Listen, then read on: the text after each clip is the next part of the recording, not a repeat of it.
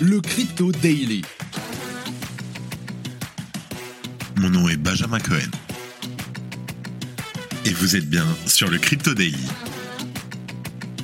Le podcast qui traite de l'actualité crypto, NFT et métaverse. Dans vos oreilles, chaque jour, du lundi au vendredi. Salut, j'espère que tu vas bien. On se retrouve tout de suite pour un nouvel épisode du Crypto Daily. Mais avant ça, écoute cette citation tout droit sortie du talk d'Alira qui a eu lieu hier. Des enfants vont grandir en ayant toujours connu Bitcoin. Tu n'arriveras jamais à désinventer ça. C'est une phrase d'Alexis Roussel qui est très très profonde. Réfléchis-y, elle est vraiment incroyable. Aujourd'hui, on commence par la SEC qui a apporté sa réponse à la pétition de Coinbase après que cette dernière ait intenté une action en justice. Néanmoins, cette réponse est juste un énorme peut-être, pour reprendre les mots de Paul Griwal, le directeur juridique de Coinbase. En deuxième news, Ledger a publié une mise à jour du firmware du portefeuille Nano X qui propose un service de récupération. Bien entendu, la communauté crypto critique très très fort ce service car il permet à Ledger de stocker les seed phrases afin de pouvoir proposer la dite récupération. De nombreux utilisateurs sont particulièrement sceptiques car Ledger, je te le rappelle, a déjà connu des violations de données par le passé. Et pour terminer, on parle de l'AMA qui a eu lieu hier soir sur Reddit, où les services secrets ont répondu aux questions des fans de crypto sur Reddit pendant près d'une heure. Aujourd'hui, un peu pressé, pas de coin du marché, mais t'inquiète, Simon, mets-leur la musique. Here comes the money. Here we go. Et on commence par la SEC qui estime que la plainte de Coinbase est injustifiée. Je t'explique.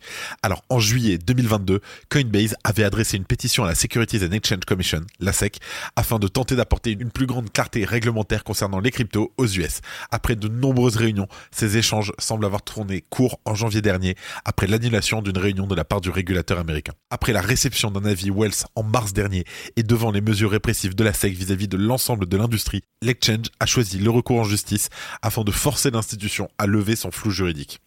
Ainsi, la SEC avait jusqu'à hier lundi pour importer une réponse, ce qu'elle a fait à sa manière. En effet, selon elle, rien n'oblige Coinbase à lui forcer la main, et c'est donc au travers d'un document de 36 pages que le gendarme financier se dédouane en argumentant sur le fait qu'elle n'avait pas à justifier la lenteur de son processus réglementaire à elle seule, la phrase de conclusion suffit à cerner la position de la Securities and Exchange Commission, qui ne semble pas prête à changer la position offensive qu'elle a adoptée il y a plusieurs mois maintenant. Que Coinbase souhaite que ses préférences politiques soient traitées immédiatement ne lui donne pas droit à une mesure extraordinaire ordonnant à la Commission d'agir sur une pétition d'élaboration de règles qui est en attente depuis moins d'un an.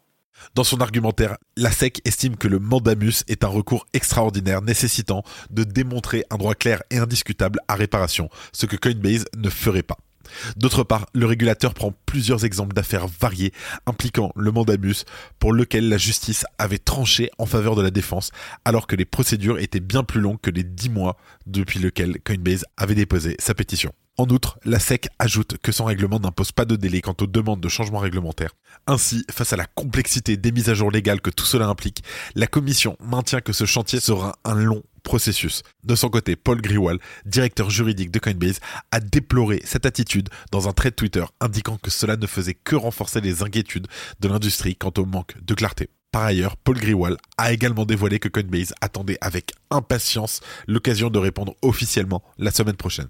Et en parallèle de cela, la plateforme accélère ses travaux de conformité dans d'autres juridictions du monde comme aux Bermudes ou bien aux Émirats arabes unis.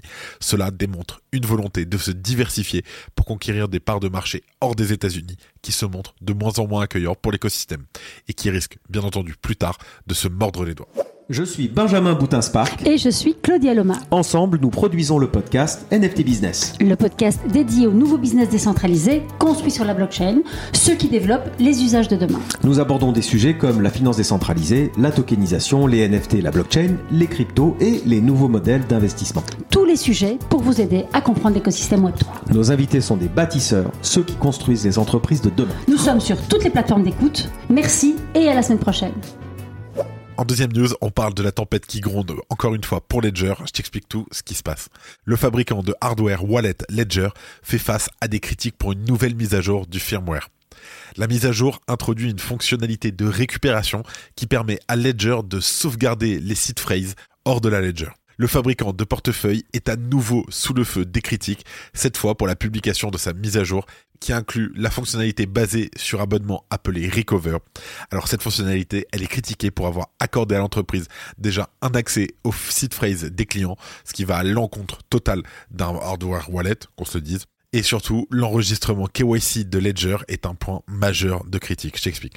Alors la fonctionnalité Recover est également critiquée car elle nécessite un KYC, ce qui va à l'encontre des valeurs de confidentialité partagées par beaucoup dans l'écosystème crypto. Moi le premier.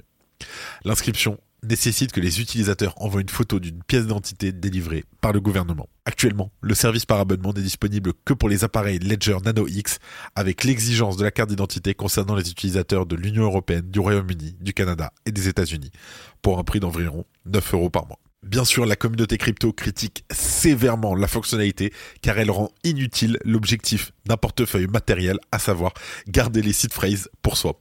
Ils ont été particulièrement critiques en raison du fait que Ledger a connu plusieurs violations de données par le passé, ce qui a conduit, bien entendu, à une perte de confiance. Pour rappel, en décembre 2020, les adresses physiques de 270 000 propriétaires de Ledger ont été volées suite à une autre violation de sécurité en juillet 2020. Le pirate a partagé l'information gratuitement sur un forum. Et sans surprise, qu'est-ce qui s'est passé? Eh ben les pirates ont utilisé ces informations pour cibler les victimes dans une campagne d'extorsion. Ledger a réagi à l'incident avec son PDG, disant que l'entreprise regrette profondément cette situation, en rassurant les utilisateurs et en soulignant qu'il n'y avait aucune corrélation entre les données et les fonds dans leur portefeuille malheureusement, la communauté crypto était toujours très très énervée. Pour info, il y a eu des gens qui qui sont fait agresser devant chez eux, etc. Parce que les gens savaient qu'ils avaient de la crypto. C'était mieux de ne pas être sur cette liste. Alors c'est pas la première fois qu'on parle de Ledger euh, récemment. On se rappelle aussi la chaîne euh, stylée qu'ils avaient proposé autour du cou de, porter son Ledger autour du cou en, chaîne. Et pareil, c'était pas passé, euh, c'était pas passé très très bien. Ah, ne mettez pas votre ledger autour de votre cou, laissez-le chez vous, pas besoin d'aller vous promener avec. Merci d'écouter le Crypto Daily. Et pour terminer, on parle de l'AMA des services secrets qui a eu lieu hier sur Reddit. Alors, de manière assez inédite, une session de questions-réponses AMA, Ask Me Anything en anglais, s'est tenue sur le célèbre forum Reddit hier, le 15 mai. Une discussion qui a permis de découvrir quelques pépites à propos d'une agence qui sait si bien cultiver le mystère.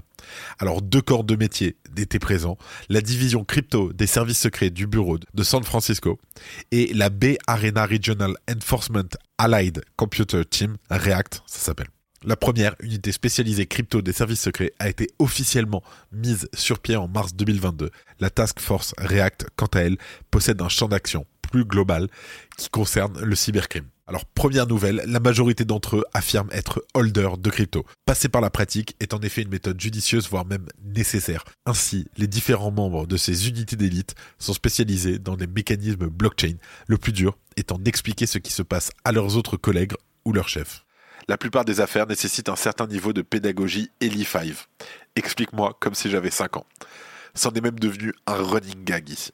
React reconnaît également que la technologie blockchain est un formidable outil de traçabilité et une opportunité incroyable de suivre l'argent. La beauté de la blockchain nous aide non seulement à tracer les fonds, mais connecter les wallets à l'identité d'individus reste une toute autre histoire. En effet, la blockchain est pseudonyme.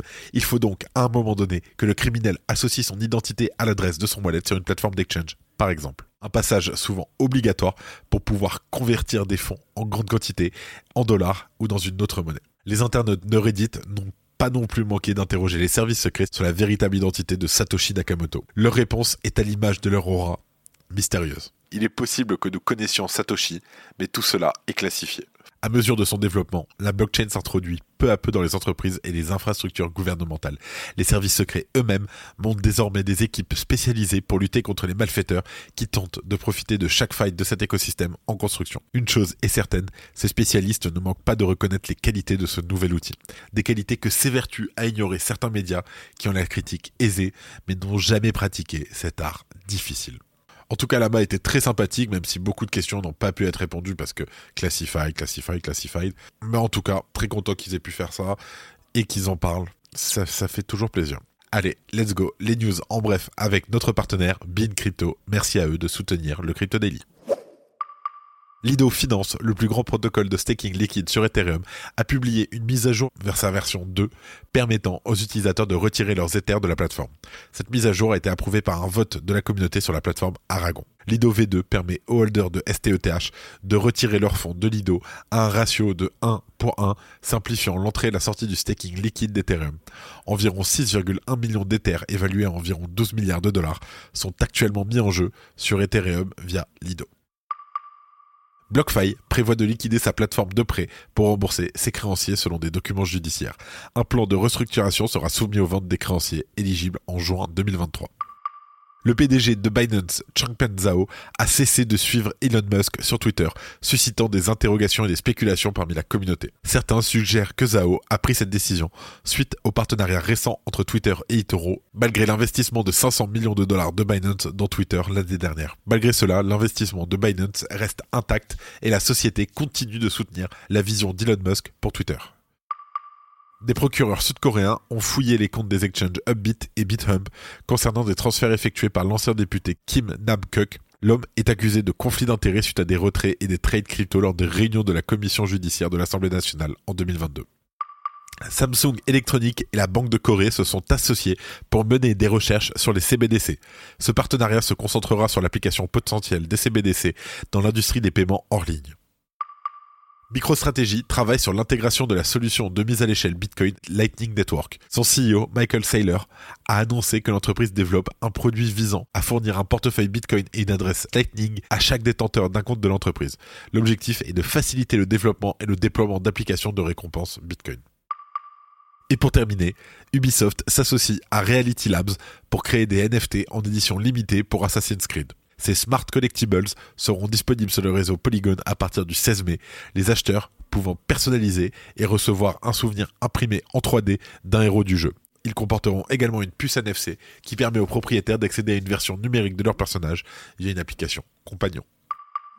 C'est la fin de ce résumé de l'actualité du jour sur le Crypto Daily. Évidemment, pensez à vous abonner pour ne pas rater le suivant, quelle que soit d'ailleurs l'application que vous utilisez pour m'écouter. Rendez-vous aussi sur Twitter et LinkedIn pour d'autres contenus d'actualité exclusifs. Je crois que j'ai tout dit, faites attention à vous, et moi je vous dis à demain. C'était Benjamin pour le Crypto Daily. Merci et à très vite.